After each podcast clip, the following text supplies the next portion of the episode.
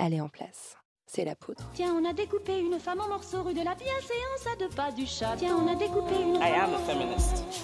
Je vous obsède avec une constance Je ne me suis pas conduit d'une façon, même conduit d'une conforme à ce qu'on attend d'une jeune fille d'abord et d'une femme ensuite. I'm sorry that I didn't become the world's first black classic pianist. C'est enfermant pour tout le Le monde. droit de se regarder en face, le droit de se ramasser la Je crois gueule. qu'une femme qui existe dans son temps, à l'intérieur de son temps, n'a pas d'époque, elle marque Bienvenue.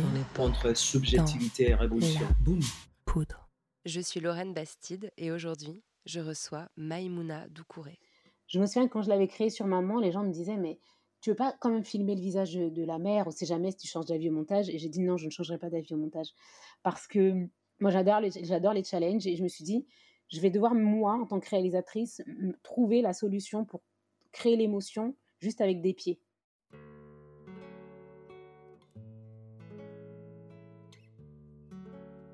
C'est fou que la poudre se soit aussitôt placée sous le marrainage des femmes du cinéma. Parmi mes toutes premières invitées, celles qui ont échangé avec moi dès 2016, avant même que le podcast soit en ligne, il y avait les réalisatrices Rebecca Zlotowski et Ouda Benyamina. Deux femmes qui m'impressionnaient par leur capacité à se créer un nom aux côtés de tant d'hommes. C'est fou parce que c'est par le cinéma que la révolution féministe que nous vivons aujourd'hui s'est déclenchée. En 2017, les femmes d'Hollywood ont dénoncé haut et fort le sexisme de leur industrie.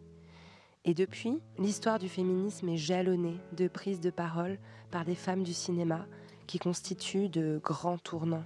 On est une famille, hein, on se dit tout, non? Comme un bilan, le livre La poudre, tome 2, Féminisme et cinéma, rassemble les voix engagées du cinéma qui sont passées à mon micro ces quatre dernières saisons. Aïssa Maïga, Iris Bray, Alice Diop, Julie Gaillet, Fanny Herrero, Céline Salette, Déborah Lucumwena et les autres, toutes ont fait bouger les lignes, pas seulement dans leur milieu, mais dans la société tout entière. Cet ouvrage dont je suis super fière sera en librairie le 19 mai, mais il est déjà disponible en précommande. Et pour en marquer la sortie, j'ai voulu inviter dans la poudre l'une des réalisatrices les plus talentueuses du moment. Une femme qui reprend le flambeau de ses combats contre le sexisme et le racisme au cinéma. Une femme qui raconte des histoires et crée des images qui changent le monde. Avec Maïmouna Doucouré, on a parlé de maman, de mignonne et de Netflix.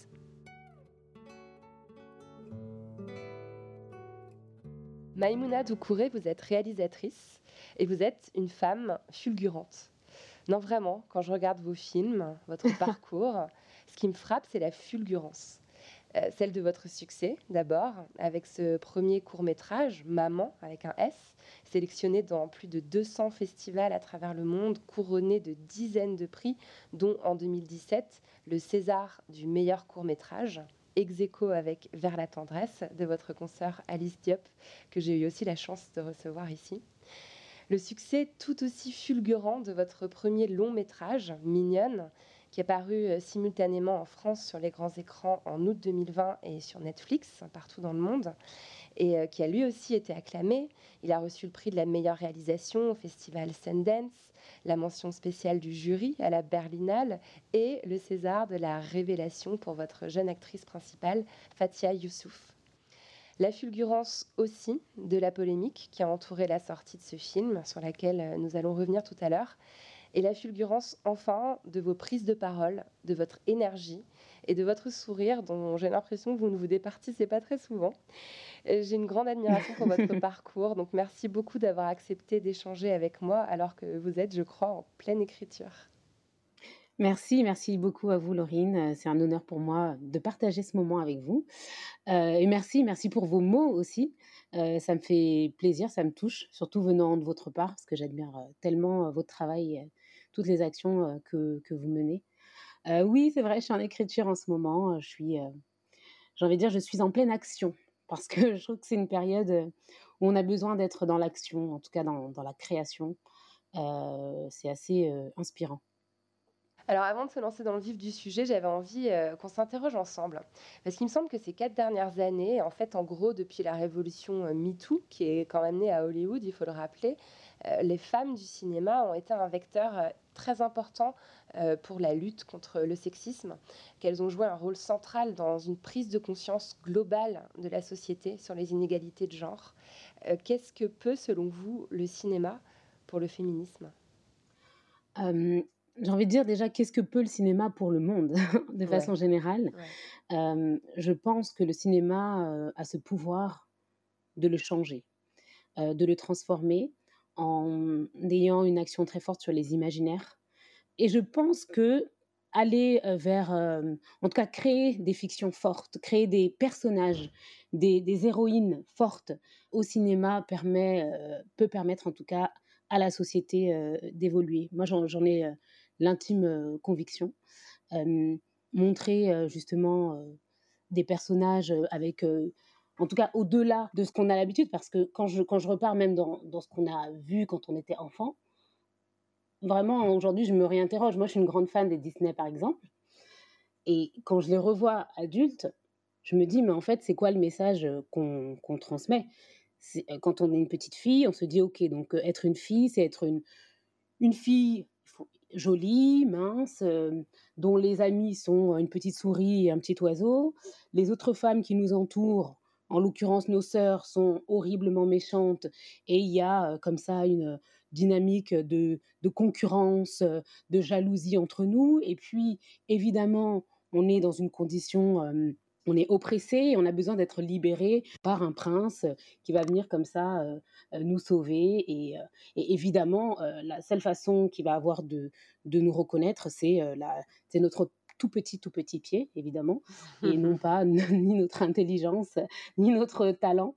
Donc je me dis que c'est sûr que se construire, se construire de cette façon, enfin construire en tout cas l'estime de soi et ce qu'on est en tant que, en tant que, que femme à travers des fictions comme celle-là quand on est enfant, euh, forcément, ça, ça, a des séquelles euh, euh, quand, on, quand on devient adulte. Donc, je pense que réimaginer nos récits, repenser les histoires qu'on raconte depuis l'enfance, c'est c'est vraiment une des clés qui permettrait de d'influer grandement sur, sur la société. Mmh.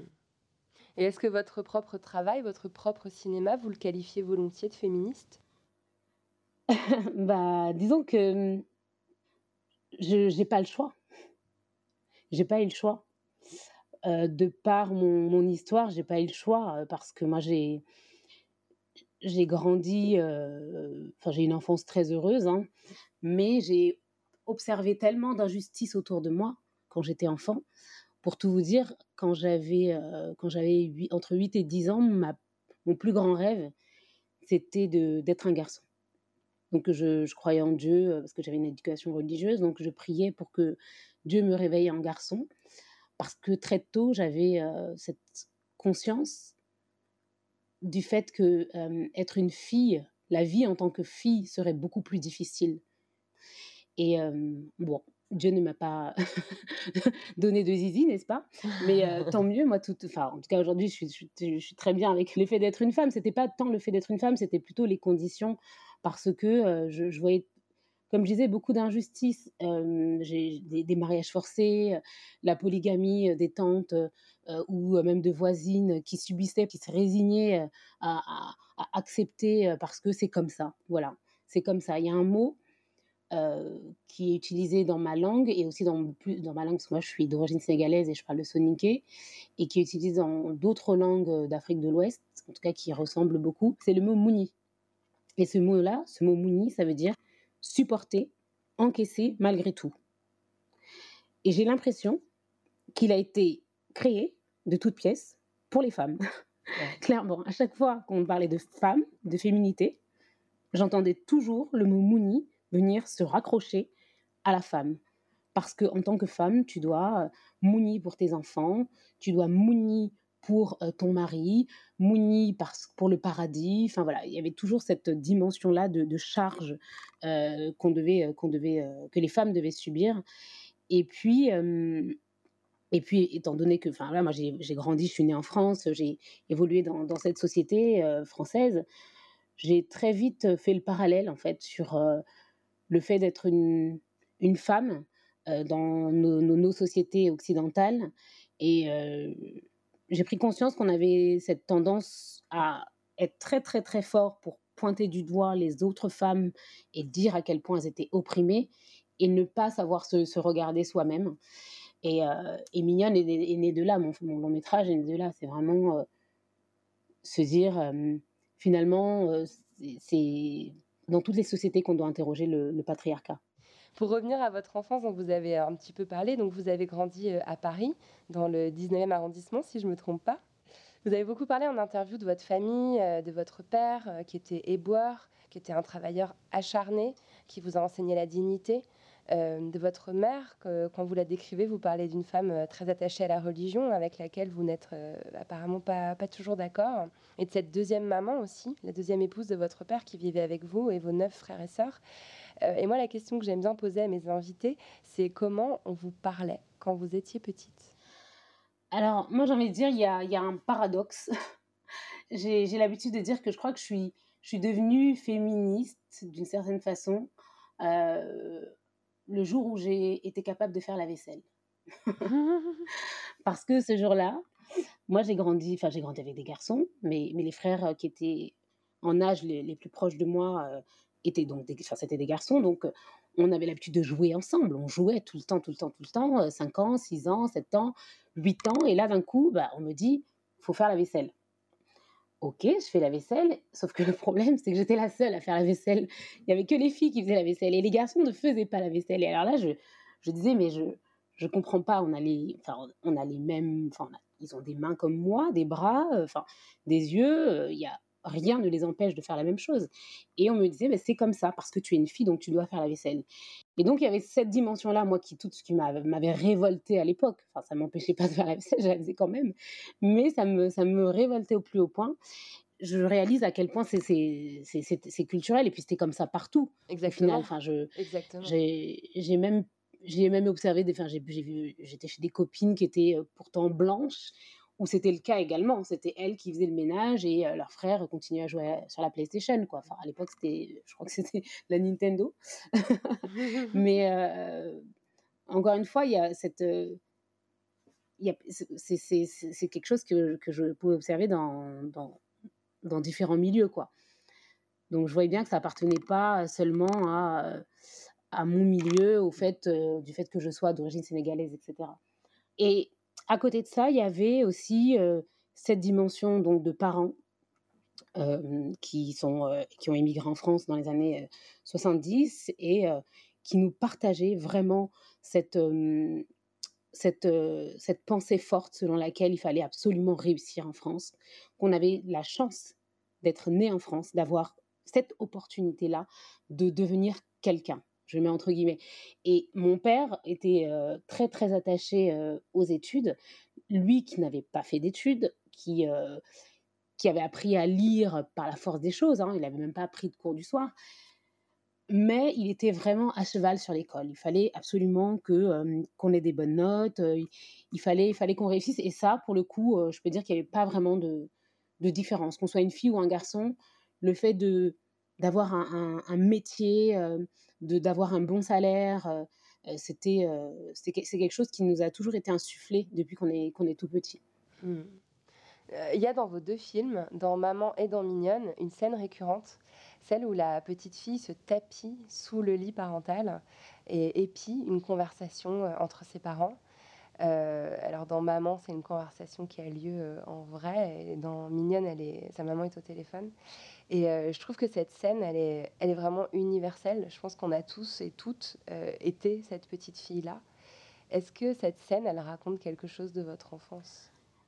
Cette scène, euh, c'est vrai que j'ai décidé de la, de la raconter de nouveau, de façon différente, en tout cas dans Mignonne. Cette scène, pour moi, raconte bah, l'universalité de l'enfance, parce que je raconte un film, que ce soit dans Mignonne ou dans Maman, euh, qui parle de personnages noirs, de personnages euh, d'origine sénégalaise, avec des réalités qui pourraient paraître, en tout cas qui sont différentes euh, peut-être de la vôtre ou d'autres personnes. Et c'est vrai qu'en voyageant avec mes films, j'ai rencontré tellement de personnes qui me disaient, mais moi je suis un homme, je suis d'origine canadienne, euh, je suis euh, d'origine euh, asiatique, peu importe, et je me reconnais, j'arrive totalement à m'identifier à cette petite fille, notamment quand elle est cachée sous le lit. C'est c'est la scène, enfin c'est l'une des scènes qui, qui marque, qui a, qui a- beaucoup marqué les, les gens. Pour moi, c'est cette scène. bon, vous, allez rire parce que évidemment, en tant que réalisatrice, moi, je vois plein de choses que vous n'avez, enfin, que peut-être vous voyez pas, ou vous allez voir d'autres choses. C'est ça qui est, qui est magnifique quand on crée, c'est qu'après chacun se l'approprie et, et, euh, y met euh, une vision. Donc, euh, mais pour moi, cette scène, c'est vraiment, d'une certaine façon, cet enfant qui est comme dans un cocon. Et ce cocon représente presque un cocon maternel. C'est comme un enfant qui est dans le ventre de sa mère, avec sa mère qui est au-dessus, les deux jambes écartées. Vous voyez ce que je veux dire? Elle est en dessous du lit, on voit les deux jambes comme ça. C'est comme un acte de, de, de, de, donner euh, la vie quelque part. Sauf que, évidemment, elle reste à l'intérieur et elle est témoin du monde des adultes. C'est l'enfant qui qui, qui n'est pas encore arrivée dans le monde des adultes parce qu'elle est encore protégée dans ce cocon, mais qui malgré elle va être témoin de ce monde des adultes qui est d'une violence inouïe. Et euh, cet enfant qui est lié par le cordon ombilical de sa mère, d'une certaine façon, va absorber toute sa souffrance et sa douleur. Oh là là, Et c'est pour ça qu'on voit, quand la mère pleure, l'enfant pleure avec elle, euh, parce que cette douleur est, est insupportable. Et quand elle va sortir dans le monde des adultes, sortir du lit, de dessous du lit, elle va euh, décider de prendre la douleur de sa mère et d'agir à sa place, parce que sa mère ne le fait pas et se résigne. C'est comme ça que j'ai écrit cette, cette séquence. Et, et c'était important pour moi qu'on ne voit que les pieds de la mère, parce qu'à ce moment-là, parce qu'à ce moment-là, le personnage ne voit que ses pieds. Et comme j'ai construit mes films, enfin en tout cas Maman est mignonne, euh, avec ce point de vue unique euh, de ce personnage pour qu'on soit avec elle en fait à 100% et qu'on vive ce qu'elle vit, qu'on voit ce qu'elle voit, qu'on ressent ce qu'elle ressent, qu'on ait notre cœur qui bat avec elle. Et, et c'était un vrai challenge pour moi parce que je me souviens que quand je l'avais créé sur Maman, les gens me disaient mais tu veux pas quand même filmer le visage de, la mère, on sait jamais si tu changes d'avis au montage. Et j'ai dit non, je ne changerai pas d'avis au montage parce que moi j'adore les, challenges et je me suis dit je vais devoir moi en tant que réalisatrice trouver la solution pour créer l'émotion juste avec des pieds. Donc comment je vais faire trembler ces pieds, bouger ces pieds qui sont juste posés, comment je vais devoir créer la lourdeur, le poids du monde qui vient se poser sur les épaules d'une femme, mais juste avec ses pieds? Et voilà, c'était tout, le- tout, tout le... C'était un- enfin comme un jeu pour moi, hein. mais, euh, mais tout le challenge euh, que j'a- que j'avais euh, dans la création de, de cette séquence. Waouh, c'est magnifique. hein. Cette, cette idée de la naissance, en fait, comme si le fait de prendre conscience de la tristesse de sa mère, c'était comme son passage en fait vers le monde des adultes. Je l'avais, je pense que je l'avais perçu inconsciemment et je l'avais pas réalisé que c'était une naissance à laquelle Oui, c'est ça que c'est ça qui est, qui est C'est beau, je pense, c'est de jouer avec l'inconscient. Enfin, moi, j'ai- j'aime beaucoup ça, jouer avec l'inconscient du spectateur, euh, sans rien expliquer évidemment, mais euh, c'est, euh, j'aime bien cette. Je sais plus où j'ai entendu ça, mais j'avais trouvé ça super beau. Je trouve que en tant que réalisateur, ce qui, est, magique, c'est quand on arrive à filmer l'invisible. Et ce sont des choses qui ne se voient pas, mais qui, se ressentent. Et en tout cas, c'est ce que j'ai essayé de faire.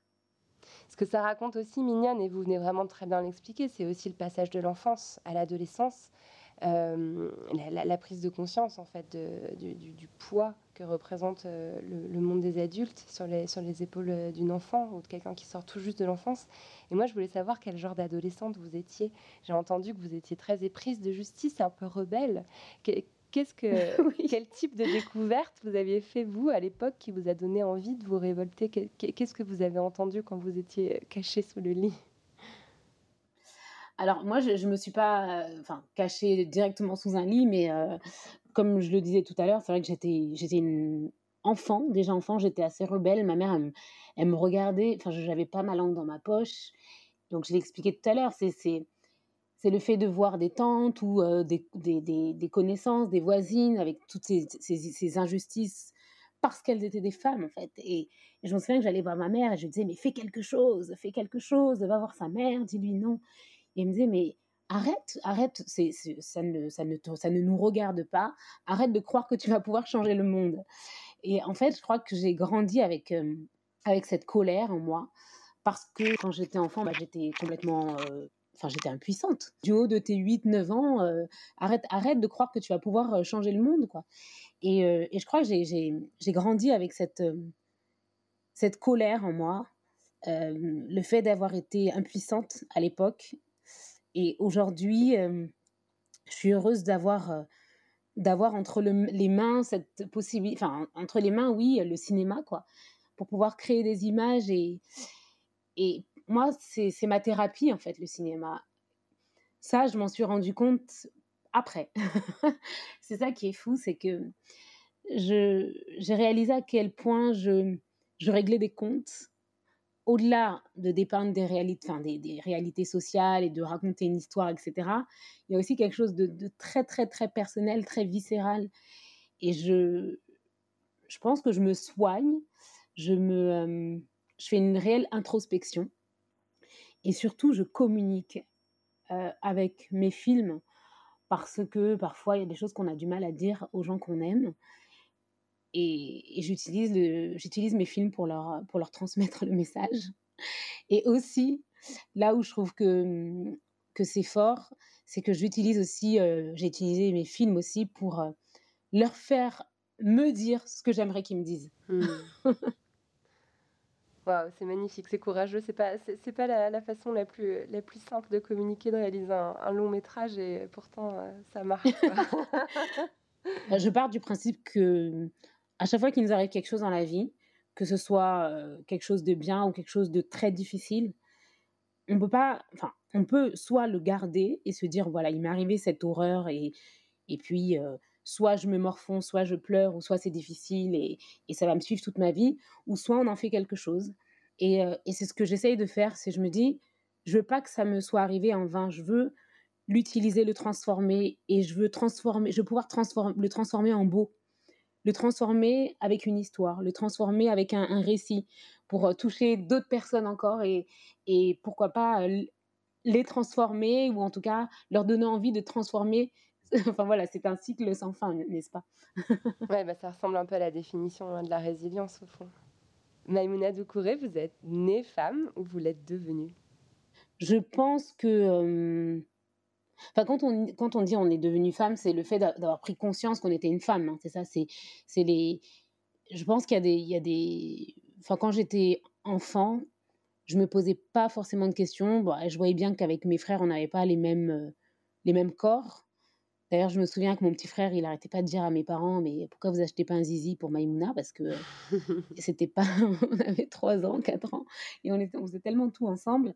Mais je me posais pas forcément de questions, et c'est vrai que, euh, que c'est, euh, oui, peut-être probablement, c'est les injonctions, ou en tout cas les différences de traitement que j'ai pu observer entre les hommes et les femmes, qui m'ont fait prendre conscience euh, du fait que j'étais une fille, du fait que j'étais une femme. Ouais. Hmm. Alors moi, ce qui m'intrigue, c'est que vous avez fait d'abord, avant de faire, faire votre carrière dans le cinéma, une licence en biologie. Euh, c'est un domaine euh, dire, qui relève de la science dure, qui est quand même assez éloigné de, de la création artistique. Qu'est-ce qui vous attirait Quelle part de vous était attirée par cette filière? Alors moi, je suis, euh, disons que le cinéma, ça, ça, ça a toujours baigné en moi. Ça a toujours été une sorte de rêve impossible que je, que je, pas vraiment formuler.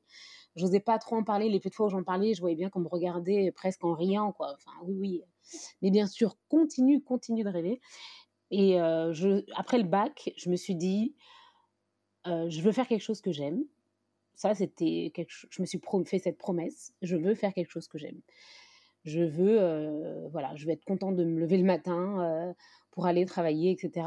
Et, c'est vrai que je ne savais pas vraiment quoi faire. Et donc j'ai choisi la matière que l'une des matières que qui me plaisait le plus, c'était la bio. Moi, j'avais passé un bac S et j'aimais beaucoup la, bio. Et, ça me fascinait. Ça me fascinait de, comprendre, en fait, de comprendre la vie, en fait, de comprendre tout ce mécanisme physiologique, de comprendre ne serait-ce que le corps humain, mais aussi toutes les vies qui l'entourent et, et de comprendre à quel point finalement, même si on, est dans, on, tient une place centrale, enfin en tout cas on pense tenir une place centrale, finalement, on fait partie d'un tout. Tout ça, ça, ça m'intéressait. Mais en même temps, franchement, j'étais pas une élève studieuse parce que j'étais perdue, quoi. J'étais, j'étais à la fac et puis j'ai passé mon temps à arrêter, reprendre, parce que j'avais toujours cette petite voix dans ma tête qui me disait le cinéma, les histoires, c'est vers ça que tu as envie d'aller, quoi. Et, euh, et puis, j'ai passé quand même une licence parce que je pense que finalement, tout ce que j'ai entendu, enfin mes parents qui me disaient il faut quand même que tu arrives à avoir un diplôme, que tu, que tu, tu fasses des études. Je réalisais que j'avais cette chance, en tout cas cette opportunité. Donc j'ai eu une licence. Et puis après, un jour, j'ai dit allez, stop, j'arrête pour de bon et je veux, veux plus me laisser le choix. Je veux vraiment aller vers ce qui, ce qui m'anime le plus au monde. Et c'est comme ça que je me suis lancée. enfin, c'était pas si simple. Ouais, c'est un, c'est un, c'est un- un parcours euh, finalement qui est quand même aussi assez fulgurant parce que finalement vous avez passé un concours de court métrage euh, en 2013. Vous avez fait un court métrage que j'aurais adoré voir, mais il est introuvable en ligne qui s'appelle Cache Cache. Et vous dites que vous avez appris à faire. Oui, je, je pense que je vais bientôt le, le, le rendre disponible. Ah, génial, parce que j'aimerais vraiment pouvoir le regarder. Et vous dites que vous avez appris à faire le- du cinéma en trois mois. Vous êtes, euh, voilà, vous êtes euh, immergé dans, les, euh, dans des tutos, dans des cours, tout ce que vous pouviez trouver en ligne, mais en, en l'espace de trois mois. Euh, et je vous ai entendu dire que cet apprentissage accéléré avait été Oui, parce euh, que- une chance pour vous. Pour- pourquoi c'était une chance d'avoir appris si vite? Bah, déjà, c'est vrai que moi, je, au début, j'écrivais des histoires, mais j'ai ouvert la porte de l'acting dans un premier temps. Donc, j'ai toujours fait partie de compagnies de théâtre, vraiment en lycée, fac, j'étais toujours dans des compagnies de théâtre. Et puis, j'ai participé à des tournages en tant qu'actrice. C'était des courts-métrages, enfin des petites, des, petites productions. Et, mais c'est vrai que le fait de faire un film, c'est-à-dire avoir une équipe technique, comprendre le fonctionnement de la caméra, euh, de, que ce que c'est que raconter une histoire à travers une image, euh, diriger les acteurs, etc. C'est quelque chose que j'avais jamais fait. Et ce concours, euh, quand ils m'ont contacté pour me dire vous faites partie des lauréates, je pense que c'est la, meilleure chose qui me soit arrivée parce que tout- toutes ces questions de, enfin tous ces, hum, toutes ces voix qui me disaient que j'en étais pas capable, tout à coup je n'avais plus le, en fait il y avait plus l'espace de les laisser s'exprimer dans ma tête parce que je n'avais plus le temps. J'avais trois mois pour faire un film et c'est tout. Donc à partir de là, j'avais qu'une seule, une seule, enfin j'avais j'avais plus d'autre choix que de foncer quoi. Et ça a été, euh, oui, ça a été salvateur parce que euh, parce que j'ai monté euh, voilà une équipe complète, euh, dirigée. Il y avait dix, il y avait dix enfants sur le film. Déjà Décidément, j'aime beaucoup les enfants depuis longtemps. Il y avait dix enfants, c'était euh, c'était en pleine neige, tout en extérieur. C'était hyper difficile. C'était vraiment très très difficile. Mais en même temps, j'étais, enfin, en même temps que je disais action, j'appelais pour savoir si le repas était arrivé. Enfin voilà, je, il n'y avait pas beaucoup de moyens, donc euh, finalement, on se retrouve à, faire plusieurs tâches en même temps. Mais, euh, mais quand on voit les images, quand j'ai vu les images euh, que j'avais dans la tête sur un écran, retransposées dans un écran, je me suis dit, ok, j'en suis capable. Ok, je peux le faire. Et donc, à partir de là, j'ai dit, maintenant, je n'ai plus peur. J'ai plus peur de rien. Je, je, je, vais, je vais raconter l'histoire. J'ai trop de choses à dire. Et, et c'est à partir de là où voilà, j'ai décidé d'écrire Maman ensuite, donc mon premier, mon premier court métrage. Et ensuite Mignonne. Et... Moi, c'est ça que, que je trouve incroyable, c'est que quand, on voit les, interviews, les, images de l'époque où, vous assuriez la promotion de Maman, vous n'arrêtez pas d'énumérer le nombre de festivals où vous avez été sélectionné. Alors au début, c'est 50, après c'est 100, après c'est 200. Vous avez raflé des prix, mais dans le monde entier, il n'y a, pas un pays au monde qui vous a pas décerné un prix. Et en fait, c'est une histoire, c'est une histoire de succès. Euh, et moi, ces derniers temps, je me suis interrogée sur cette notion de succès. J'en ai parlé avec des gens autour de moi, et, souvent, ce qui ressort, c'est que le succès, au fond, c'est un faux ami. C'est quelque chose qui peut déconnecter, qui peut déboussoler, qui peut mettre en danger, qui peut faire douter de la faculté à le faire durer. Mais j'ai l'impression que vous, vous ne l'avez pas du tout vécu comme ça. Euh, je pense que euh, ça, c'est mon éducation qui me l'a apporté. Euh, le fait de, le fait d'avoir aussi ma famille autour de moi, le fait d'avoir euh, mes, mes mamans, mes, mes, enfin, mes neuf frères et sœurs. Quand on, sort de la cérémonie, la cérémonie des Césars avec un César, notamment avec maman, et qu'on rentre chez soi, euh, enfin en tout cas qu'on va voir ses parents, sa famille, si vous voulez, euh, la connexion que j'ai avec ma famille fait que quoi qu'il arrive, je sais que je resterai moi toujours sur terre. C'est-à-dire que je, sais savourer le succès parce qu'il fut un temps où j'avais peur de le savourer, surtout au début avec maman quand je, je commençais à avoir 1, 2, 3, 10, 15, je me disais mon Dieu. j'avais l'impression que le fait de, de savourer une victoire ou en tout cas un prix, ça allait, ça allait, ça allait enclencher, en tout cas, ça allait arrêter le processus. J'ai appris à savourer. Je me suis dit, allez Maïmouna, demain tu ne sais pas, ok? Demain on ne sait pas, on sait que tout est toujours à construire. Par contre, aujourd'hui, tu sais, donc ce qui t'arrive, c'est magnifique, c'est génial, savoure, profite. Et je sais que le fait d'être entourée comme je le suis aujourd'hui avec ma famille, mes amis, qui sont authentiques avec moi, qui m'apportent tout cet amour, tout ce soutien, fait que je, je, ne peux que garder la tête sur les épaules, quoi, clairement. Et parce que parce que c'est aussi d'où je viens, quoi. Je, je enfin, j'ai grandi dans un trois pièces, on était bah, 13 dedans. j'ai après, vraiment, je tiens à dire que j'ai eu une enfance solaire, quoi. J'ai jamais connu l'ennui, j'ai toujours mangé à ma faim. J'avais conscience qu'on n'était pas riche, voire même qu'on était pauvre par rapport à d'autres, même si on mangeait vraiment à notre faim et qu'on n'avait pas de, de, problème pour s'habiller ou quoi. Je pense que mmh, tout ça, ça me, constitue, ça fait partie de moi et quoi qu'il m'arrive demain, même je pense que ça fera toujours partie de moi en fait. Et c'est et c'est ce qui me définit quoi. Mmh. Dans votre discours au César, lorsque vous avez reçu le prix du meilleur euh, court métrage, vous avez dit cette phrase très belle qui vous a d'ailleurs par la suite inspiré un documentaire hein, pour, euh, pour Canal+. Euh, vous avez dit « Ma mère disait que le cinéma, ça n'était pas pour nous ». Et en fait, vous venez un petit peu de répondre. Est-ce que c'est pour donner tort à cette phrase que vous essayez sans cesse de prouver, de prouver que c'est l'inverse bah déjà, quand ma mère me l'a dit, je l'ai cru.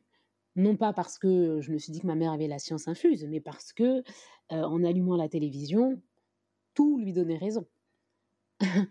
tout lui donnait raison. C'est-à-dire que j'avais cette sensation de, de regarder, parce que pour moi la télévision c'est une sorte de miroir de la, de la société, sauf que je me regardais dans un miroir sans jamais vraiment voir mon reflet. Et, et je trouve que pour, bah, pour se construire ou en tout cas avoir des aspirations, quand on est enfant, c'est extrêmement difficile. Et, et, le message qui est renvoyé, c'est extrêmement violent aussi parce que c'est dire qu'on n'existe pas quelque part. Pour moi, ne pas se voir dans, la fiction, c'est en tout cas recevoir ce message sur lequel on n'existe pas dans la société ou en tout cas on ne compte pas. Et, c'est pour ça que j'ai dit cette phrase à ce moment-là, parce que quand j'ai eu, eu César, il y avait. Je parlais à ma mère, mais en fait, je parlais pas qu'à ma mère, je parlais à la société entière, je parlais au, je parlais au, je parlais au cinéma pour lui dire euh, il faut qu'on avance. Euh, ça avance, ça avance encore trop doucement. Et, ces récits-là qu'on, est en train de créer sont extrêmement importants parce qu'ils vont susciter des vocations, ils vont élargir le champ des possibles pour des millions et des millions d'enfants et qui, pourront devenir et surtout n'avoir aucune limite sur ce qui, ce qui veulent être plus tard. Et ce, ce, message, il s'est adressé à tous en fait. Et d'ailleurs, dans ce discours, je trouve qu'il y a déjà aussi en filigrane tout ce qu'on retrouve dans le fameux discours d'Aïssa Maïga qu'elle a prononcé bah, il y a un peu plus d'un an maintenant au César en 2020. Euh, quand elle a commencé avec cette phrase, euh, dès que j'arrive dans une salle euh, de, cinéma, enfin où on parle de cinéma, la première chose que je fais, c'est je compte les noirs. Et elle a glacé la salle avec ces mots. pourtant, c'est exactement, enfin c'est la, même pensée, quoi. C'est-à-dire qu'il y a une espèce d'idée que finalement les, personnes noires dans le monde du cinéma sont des exceptions, sont des raretés. Et ça m'a donné envie de remonter un peu le temps et de regarder la cérémonie de 2017 qui était une cérémonie où en fait on avait, bah, on avait couronné euh, votre film, on avait couronné Alice Diop. C'était aussi euh, l'année euh, de, Divine avec Ouda Benyamina et, ses comédiennes qui avaient été ah, récompensées. C'était vraiment une, année hyper forte en, termes bah, de, présence des femmes et puis en, en termes de présence entre guillemets de, diversité. Et là, en 2020, on a la, cérémonie du couronnement de Roman Polanski. Est-ce que vous avez l'impression qu'on qu'on est reparti en arrière? Est-ce que 2017 c'était une espèce d'anomalie, un soubresaut? Euh, Est-ce qu'on est en train de vivre un backlash parce que justement les choses étaient en train de s'accélérer comment, comment vous percevez les choses aujourd'hui? Moi, je crois que le plus bel exemple qu'on, enfin le plus bel exemple, je ne sais pas si on peut dire plus bel exemple, mais en tout cas l'exemple qu'on peut qu'on peut donner pour euh, comprendre que rien n'est jamais acquis et que le combat doit être perpétuel, c'est euh, quand on a eu un président qui s'appelle Barack Obama et que la fois d'après, on a Donald Trump. Je pense qu'à partir de là, on peut se dire que jamais, jamais on doit se dire c'est bon, on y est arrivé. Non, nous n'y sommes pas arrivés et je pense qu'on devra toujours, toujours euh, se battre. 2017, c'était une année euh, évidemment incroyable. Euh, maintenant, il ne suffit pas que tous les 3-4 ans, il y ait un noir, une noire, une, une personne d'origine maghrébine qui gagne un César pour dire qu'on y est arrivé.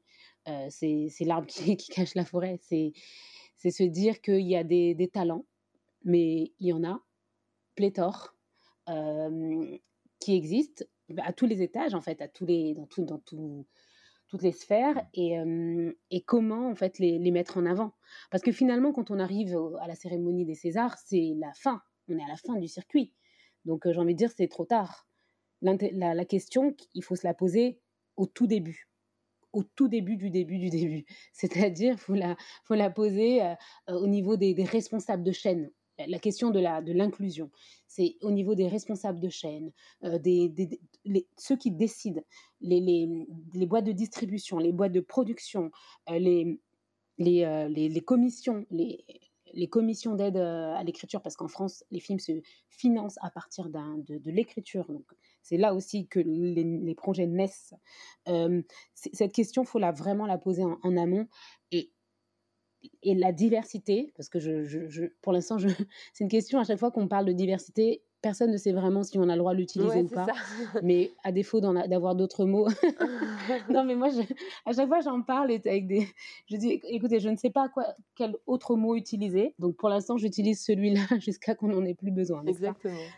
c'est ça. on va dire l'inclusion, parce que l'inclusion, je crois que c'est celui-là, on a le droit. Pour dire que, parce que les, les, mots ont aussi une importance, c'est pour ça que je dis ça, les mots sont, sont vraiment importants. Et, euh, et, quels sont les bons mots à utiliser Ça, c'est des interrogations aussi que, enfin, que j'ai euh, de façon perpétuelle et avec euh, des, des, spécialistes qui réfléchissent sur toutes ces questions. Mais pour dire que cette, cette inclusion est essentielle à, tout, à tous les niveaux pour qu'ensuite on puisse avoir une résultante significative lors de lorsqu'on arrive le soir de la cérémonie des Césars quoi. Et encore une fois, là ce qu'on demande c'est juste que la fiction soit représentative de la réalité. On n'est pas en train de, de, demander euh, quelque chose d'impossible, c'est juste être euh, à l'image de la société euh, en termes de, représentation. Et voilà, moi j'ai longtemps vécu comme une sorte d'injustice. Après, je suis optimiste. Je vois que ça évolue dans le bon sens. Euh, et comme j'ai dit tout à l'heure, on n'y est pas arrivé. Euh, il y a encore, il y a encore du chemin. Il faut, rester vigilant, voilà, et continuer à, à, se battre, raconter des histoires et, euh, et continuer à exister, quoi. Mmh. Et pourtant, c'est pas, pas facile parce que quand on arrive aussi, comme vous, à, un gros niveau de visibilité, à un gros niveau de notoriété, ce qui menace, c'est un autre type de backlash, comme celui que vous avez vécu avec la sortie de Mignonne sur Netflix. Euh, alors, je vais faire un espèce de résumé ultra rapide. J'espère qu'il vous conviendra. N'hésitez pas à reprendre si besoin. Mais voilà, en gros, Netflix a utilisé comme, comme visuel pour le film un visuel qui n'était pas du tout l'affiche que vous, vous aviez choisi, où, où, on mettait bien en avant euh, la, jeunesse, l'adolescence, euh, l'insouciance des, des, actrices principales du film. Alors que sur le visuel de Netflix, c'était une, une, scène tirée des chorégraphies très lascives qu'elles font et qui sont justement questionnées questionné dans tout le film. Et en fait, ce que j'avais pas forcément bien compris à l'époque, c'est que le, ce, backlash, cette polémique, est venu vraiment des conservateurs américains, des Trumpistes. Quoi. C'est des, c'est des, des, catholiques intégristes du Texas qui ont lancé l'attaque contre vous et ensuite qui ont été repris, qui ont déclenché une, avalanche de, de hashtags de violence où on appelait carrément à, annuler le film. On disait même annuler Netflix. Hein, c'était cancel Netflix, le hashtag, ce que je trouve assez ambitieux comme, projet. Euh, tout ça pour dire que la polémique est, arrivée finalement sur cette histoire euh, de sexualisation des adolescentes, alors que le propos de votre film est précisément de la, dénoncer, de la questionner. Euh, comment vous l'avez vécu, vous, cet épisode-là? Est-ce que vous vous êtes dit c'est la rançon de la visibilité? Est-ce que vous avez eu un sentiment d'injustice? Euh, alors, je me souviens que c'était exactement le jour de la sortie du film en France. Euh, je rentre chez moi le soir parce qu'on a présenté le film dans quelques salles le jour de la sortie. Donc, euh, on a fêté ça en petit comité avec quelques actrices. Et le soir, donc, j'ai mes petites actrices qui me qui m'appellent parce qu'on a un groupe sur WhatsApp donc elles me disent Maïmouna Maïmouna on est dans la sauce ils nous mettent dans la sauce sur Twitter. Donc du coup je suis dans la sauce de quoi vous parlez et, et, sur le coup je leur dis non mais les filles vous ne prenez pas la tête vous savez sur internet il y a toujours les gens qui parlent ne vous enfin ne vous embêtez pas avec ça sauf que moi j'avais Twitter j'y vais jamais hein, mais j'avais quand même Twitter et je vais sur mon Twitter, sauf que là, je vois que je suis inondée. Mais quand je vous dis inondée, c'est. Enfin, je ne pourrais même pas expliquer. Enfin, ça se chiffre en millions. Donc, au bout d'un moment, c'était arrivé à saturation, quoi. Donc, premier réflexe, je comprends pas, quoi. Je me dis, qu'est-ce qui se passe? Euh, J'appelle mon agent aux États-Unis. Je dis, je crois qu'il y a un problème chez vous. qu'est-ce qui se passe? Et donc là, elle fait son enquête et elle me dit, oui, c'est à cause de l'affiche. Je dis, mais de quelle affiche tu parles? Enfin, je comprends pas. L'affiche, elle a quoi l'affiche? Et là, elle me dit, ma Netflix a utilisé une affiche qui n'est pas la même. Je, ah bon? Enfin bref. Et donc là, elle me montre l'affiche. Là, bon, je, comprends et je et je dis. Euh, et donc là, euh, ça a été, euh, oui, ça a été vraiment très très violent parce que les, personnes qui résumaient le film sur les réseaux sociaux, notamment sur Twitter, hein, ils expliquaient que Cuties était l'histoire d'une fille noire oppressée à cause de la religion musulmane qui allait être libérée par une fille blanche aux cheveux longs grâce au twerk. Voilà, donc c'était le résumé de mon film sur Internet. Et puis surtout le fait que le film était l'apologie de l'hypersexualisation, que moi en tant que réalisatrice je trouvais ça génial, enfin bref. Et, c'était fou parce que premièrement les gens n'avaient pas vu le film, donc il se basait sur une affiche et des résumés du coup, quand on voit que sur Internet. Je crois que c'est un documentaire d'ailleurs qui est sur Netflix, qui est, je ne sais pas si vous avez l'occasion de le voir, qui s'appelle Derrière nos écrans de fumée, Social Dilemma. Mais vraiment, c'est essentiel de voir ce documentaire pour comprendre à quel point on, peut être euh, nous-mêmes euh, lobotomisés, enfin en tout cas manipulés. Et, comment il montre, parce que moi j'ai compris beaucoup de choses après en voyant ce documentaire, parce que je l'ai vu après, hein, euh, par rapport à, mon, à la polémique que j'ai vécue. Euh, je sais que cette polémique est aussi survenue, enfin en tout cas, elle, est survenue à une espèce de momentum. Il y avait les élections présidentielles américaines au même moment. Donc on sait que c'est une guerre sans merci. Il fallait absolument utiliser tout ce qu'ils pouvaient utiliser pour attaquer les démocrates. Et comme depuis longtemps, moi je ne connaissais pas tout ça, j'avais l'impression de découvrir le monde. On me parle de QAnon, les théoriciens du complot qui sont convaincus que tous les, démocrates sont pédophiles et que, évidemment, Hollywood est, est, pédophile également, vu qu'ils sont plutôt du camp des démocrates. Euh, on parlait aussi des, Obama et de Hillary Clinton qui seraient également pédophiles. Et donc, dans tout ça, il y a Netflix qui vient avec Cuties. Donc, tout ça a été calculé. vraiment, c'est un plan qui a été mis en place. Donc, c'est vraiment leur croyance. Ils sont convaincus que la Terre est plate. Enfin, c'est et là, j'ai compris que, je, ça servait à rien. Plus on allait essayer de leur dire que euh, ce qu'ils essayaient de, en tout cas, leur pensée était fausse, plus ils allaient se conforter dans, dans cette croyance. Donc, euh, au bout d'un moment, euh, oui, c'est une croyance, quoi. C'était même plus rationnel, quoi. Et puis ça, ça, nous dépasse tellement. Après Internet, moi, j'ai décidé de couper. J'ai coupé mon compte Twitter. Et puis j'ai limité mes comptes, que ce soit Facebook ou Instagram. Je les ai limités parce que j'étais tellement enfin, j'étais harcelée, en fait, j'étais submergée de messages, de menaces. Enfin, les gens, ils sont là, ils veulent tous te tuer, quoi. tu dis, mais C'est incroyable. euh, avant ça, on peut pas discuter au moins. Vous voulez pas qu'on échange? Enfin, il y a peut-être une étape avant de vouloir me tuer, quoi. Enfin bref, c'était euh, c'était assez virulent. Mais, euh, mais ça va, encore une fois, j'étais très bien entourée. Très, très bien entourée. Le plus dur, c'était surtout de gérer les, les parents de mes actrices. ouais. Parce que quand on est soi-même, on va dire, en quelque sorte sous l'eau et que faut prendre le temps d'appeler chaque parent, un par un, et euh, de, en tout cas d'être assez, euh, comment dire, sereine dans sa voix, etc. Et de rester une heure, une heure et demie, le temps qu'il faut avec chaque parent. Et puis à la fin, bah, absorber, absorber, absorber euh, les, les interrogations, les craintes, etc. Ça, je crois que c'était pour moi le, le plus difficile. Mais, mais vraiment, j'insiste sur le fait que je suis je suis reconnaissante parce qu'on a eu énormément de soutien, quoi. Mhm. Enfin, on a eu tellement de soutien. hein. Les artistes américains, la presse, de façon générale, euh, nous a beaucoup soutenus.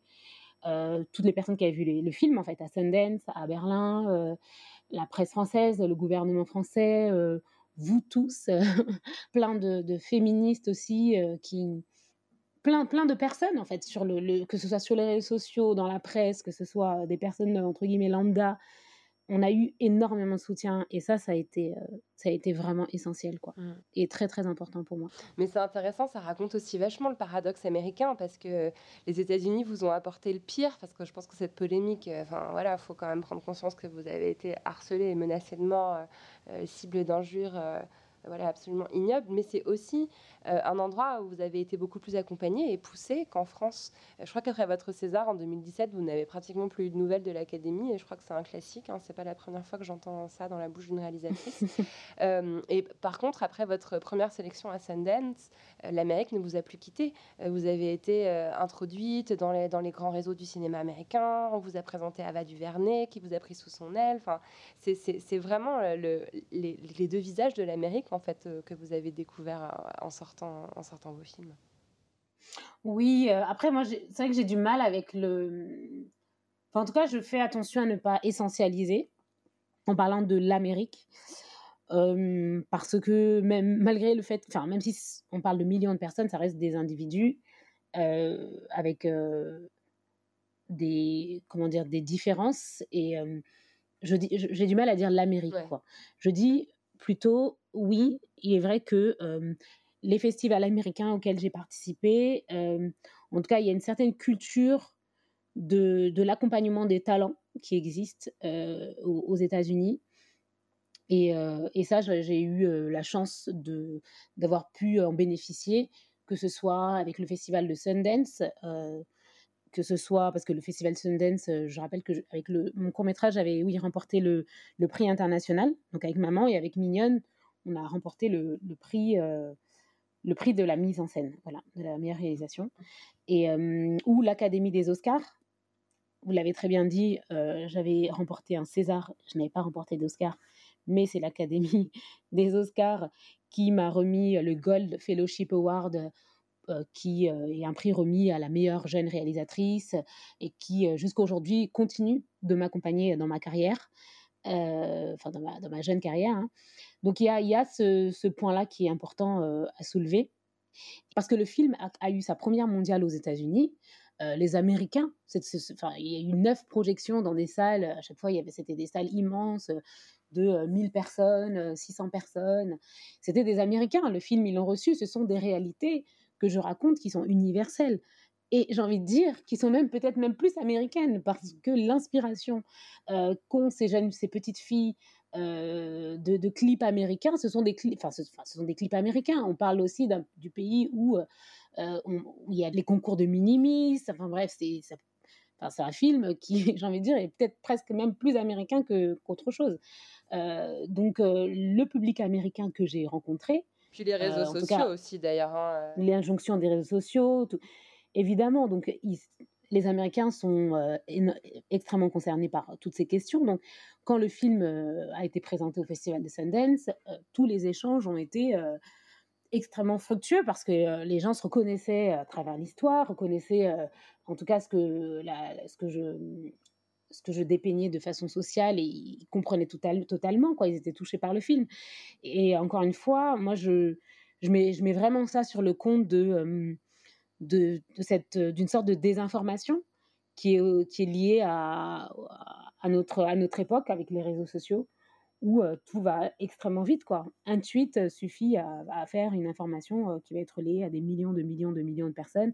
Et puis après, ils ont extrait des scènes du film, les scènes notamment de fin, de danse, etc., hors contexte. Et, et puis, ils ont relayé, relayé, relayé. Et, en plus, on était en plein confinement. Donc, ce qu'il faut savoir, c'est qu'aux États-Unis, ils étaient en plein confinement, en plus des élections présidentielles. Euh, en plus de QAnon. Donc tout ça a eu, euh, tout ça a convergé pour créer cette, euh, cette polémique sans précédent. Mmh. on est parti vers le très très large, vers le, grand, grand complot mondial.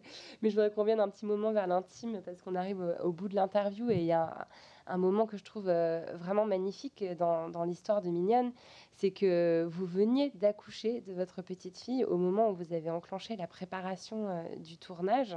Et pour ce tournage, vous avez euh, mené une énorme enquête de terrain. Vous avez rencontré des centaines de fillettes de 10-11 ans pour comprendre leurs aspirations, leurs modèles, la façon dont, elles, vivent leur socialisation, etc. Et moi, je me demande, en tant que jeune maman, ce que ça peut engendrer comme, réflexion, comme interrogation et peut-être même comme choc d'avoir euh, un, petit bébé fille dans les bras tout en voyant euh, ce qu'elle pourrait devenir 10 euh, ou 11 ans plus tard. Déjà, c'est vrai que j'ai été assez bouleversée par toutes les rencontres que j'ai pu faire parce que, comme vous l'avez dit, j'ai fait une enquête d'un an et demi, j'ai rencontré plus de 150 petites filles qui m'ont raconté leur histoire. J'avais vraiment besoin de comprendre comment elles vivaient leur féminité, leur féminité naissante dans la société, à travers les réseaux sociaux. Et c'est vrai que j'ai entendu des choses. Si je vous dis que, que c'était un point où je n'ai même pas, je pense que j'ai pas eu l'audace, enfin en tout cas le courage artistique d'aller au niveau de ce que j'ai pu entendre dans Mignonne, parce que ça allait trop loin, quoi. C'était, c'était, c'était trop, c'était trop, quoi. Je vous parle de, de prostitution infantile. je vous parle bah, les, nudes. Donc ça, c'est quelque chose qu'on voit dans Mignonne, le fait qu'elle prenne en photo son sexe à un moment donné dans le film, et que ça, c'est inspiré de, de, de rencontres. Hein. Ce sont des, jeunes filles qui, m'ont, qui m'ont raconté qu'elles avaient fait ça pour pouvoir chercher, en fait, d'une certaine façon, l'amour. Parce que pour moi, c'est, une nouvelle façon, en fait, de de chercher de l'amour, euh, de construire euh, l'estime de soi, quoi, à travers euh, des, des images de soi qui ne nous appartiennent plus et qui doivent être validées d'une certaine façon par une masse de personnes qu'on ne connaît pas, qui vont nous liker ou nous unliker. Et, et c'est comme ça qu'on va finir par s'aimer ou pas. Et je trouve que quand on est enfant, c'est... Enfin, je, j'interroge notre responsabilité quoi, en, tant qu'adulte de laisser nos, nos enfants livrés à eux-mêmes face à tous ces face à tous ces outils. Et quand on est une jeune fille, quand on a ce modèle récurrent euh, qui nous dit que pour être une femme respectée, pour être une femme qui a du succès, il faut être absolument la plus objectifiée possible. Euh, quelles sont les conséquences? Moi, j'ai vu des petites filles, il y en avait une qui avait, euh, qui avait 8 ans, qui mettait des culottes rembourrées euh, parce qu'elle était extrêmement complexée de ne pas avoir assez de fesses. J'ai vu des petites filles qui, qui mangeaient du coton parce que elles, voulaient, elles, avaient, pris trop de poids et qu'elles voulaient absolument perdre du poids. Donc, il fallait mentir à son corps en mangeant quelque chose qui n'était pas alimentaire pour surtout ne pas prendre un gramme. J'ai vu, bah, je vous parlais de prostitution infantile, 12 ans, voire même plus jeune, mais je ne veux pas vous traumatiser, donc je ne vais pas tout vous raconter ici. Mais euh, quand, quand, quand j'entends, parce que je, je parle beaucoup d'amour, parce que pour moi ça part de là aussi, c'est cette volonté d'exister d'une certaine façon. Quand j'entends, quand je parle à une jeune fille de, de 12 ans, lors de mon enquête, quand je lui pose la question de savoir qu'est-ce que l'amour pour elle, et quand elle me répond que l'amour, c'est quelque chose qui pour elle est pratique parce que l'amour, ça permet aux garçons de nous acheter toutes les chaussures et tous les sacs qu'on a envie d'avoir. Ça, ça glace le sang. Et on se dit, qu'est-ce qui s'est passé? Je suis en France. Mon, enquête, je l'ai faite, on était en 2018. On est en 2018 en France. Qu'est-ce qui s'est passé dans le parcours de cette petite fille pour qu'elle puisse penser que c'est ça l'amour? Donc, euh, entendre tout ça, je pense que c'est qu'on n'a pas d'autre choix que de. Enfin, on, est, on a une responsabilité, on n'a pas d'autre choix que de que d'agir en fait. Et, euh, et moi, j'ai essayé de le faire à travers ce film. Et, euh, et j'espère en tout cas que c'est pour ça que quand il y a eu la polémique, ça m'a j'en reparle comme ça très rapidement, je sais qu'on arrive vers la fin, mais c'est juste pour dire que j'ai trouvé dommage que le, comment dire, la problématique soit déplacée en fait. Comme si moi j'avais inventé l'hypersexualisation, l'hypersexualisation et dans la société. Donc euh, je propose plutôt que tous ensemble on unisse nos forces pour trouver des solutions et offrir d'autres modèles, d'autres modèles à nos jeunes filles, à nos jeunes garçons pour se construire. Mmh. Bah, d'ailleurs vous avez, euh, vous avez clos la, la polémique euh, Netflix en postant sur Instagram mignonne ou le jour où j'ai posé un miroir face au monde Et c'est la, la, dernière question que je voulais vous poser. Euh, euh, où est-ce que vous allez poser votre miroir pour votre prochain film, celui que vous êtes en train d'écrire en ce moment? Euh, Alors, où est-ce que je vais poser mon miroir? Je pense que je vais continuer à explorer la, féminité. En tout cas, ce que ça veut dire que, qu'être une femme, parce que je ne sais pas si la définition existe, mais mais, euh, mais ce sont des questions qui me qui m'animent, qui m'habitent. Et euh, là, pour l'instant, je ne peux pas trop en, trop en dire, mais euh, c'est vrai que je travaille sur plusieurs projets. Et, et j'aime cette idée de... Tout à l'heure, on parlait de changer le monde. J'aime cette idée de d'être comme des espèces de magiciens, en fait. Pour moi, les artistes, on est des, on est des, des, des magiciens parce qu'on peut agir sur, sur la vie des gens, on peut agir sur l'esprit des gens, on peut, euh, on peut agir sur notre, notre société, sur notre monde. Et donc, je continue avec ma petite baguette qui est plutôt mon, mon crayon et, et, ma caméra, caméra pour raconter. Voilà. Avant qu'on se sépare, je vais vous poser les deux questions rituelles de la poudre. Est-ce que vous avez accès à votre chambre à vous? En fait, c'est n'est pas, un, pas un lieu physique, c'est plutôt mon imaginaire. C'est ma chambre à moi, le lieu où je me sens vraiment le plus libre, c'est euh, c'est dans la création. Parce que là, vraiment, il n'y a rien qui m'arrête. Et, euh, et quand en plus cette création euh, peut être retransposée sur un écran et partagée avec le monde, là, j'ai l'impression de, de, vivre un réel accomplissement. Et ça évoque quoi pour vous, la poudre? La poudre, ah ouais. oh waouh. Alors là, là, je crois que vous m'avez lancé sur un truc là. La poudre, waouh. Parce qu'en plus, euh, j'ai lu votre livre que j'ai tellement, enfin, j'ai beaucoup beaucoup aimé. Et euh, vous parliez de révolution. Et c'est exactement le, pour moi, c'est le mot quoi. C'est la poudre, ça, ça évoque une sorte de poudre qui permet d'arriver à une explosion mais pas l'explosion qui va tuer les gens, c'est l'explosion qui va nous rendre encore plus vivants, qui va tous nous réveiller d'un coup et nous dire, OK, maintenant, qu'est-ce qu'on va faire? Qu'est-ce qu'on fait pour, euh, pour cette égalité tellement légitime? Et, euh, et, je suis tellement d'accord avec vous quand vous dites que, que, ça ne pourra passer que par une révolution. Et, euh, et moi, j'ai l'impression qu'elle est en marche, quoi. Elle est en marche et, et qu'on l'entend de plus en plus. Je, je suis assez euh, rassurée pour les générations à venir, même si encore une fois, il faut toujours rester éveillé parce que c'est pas encore gagné, mais on va y arriver. Merci infiniment, Maïmouna Doucouré. C'était vraiment un plaisir d'échanger avec vous. Merci, merci à vous.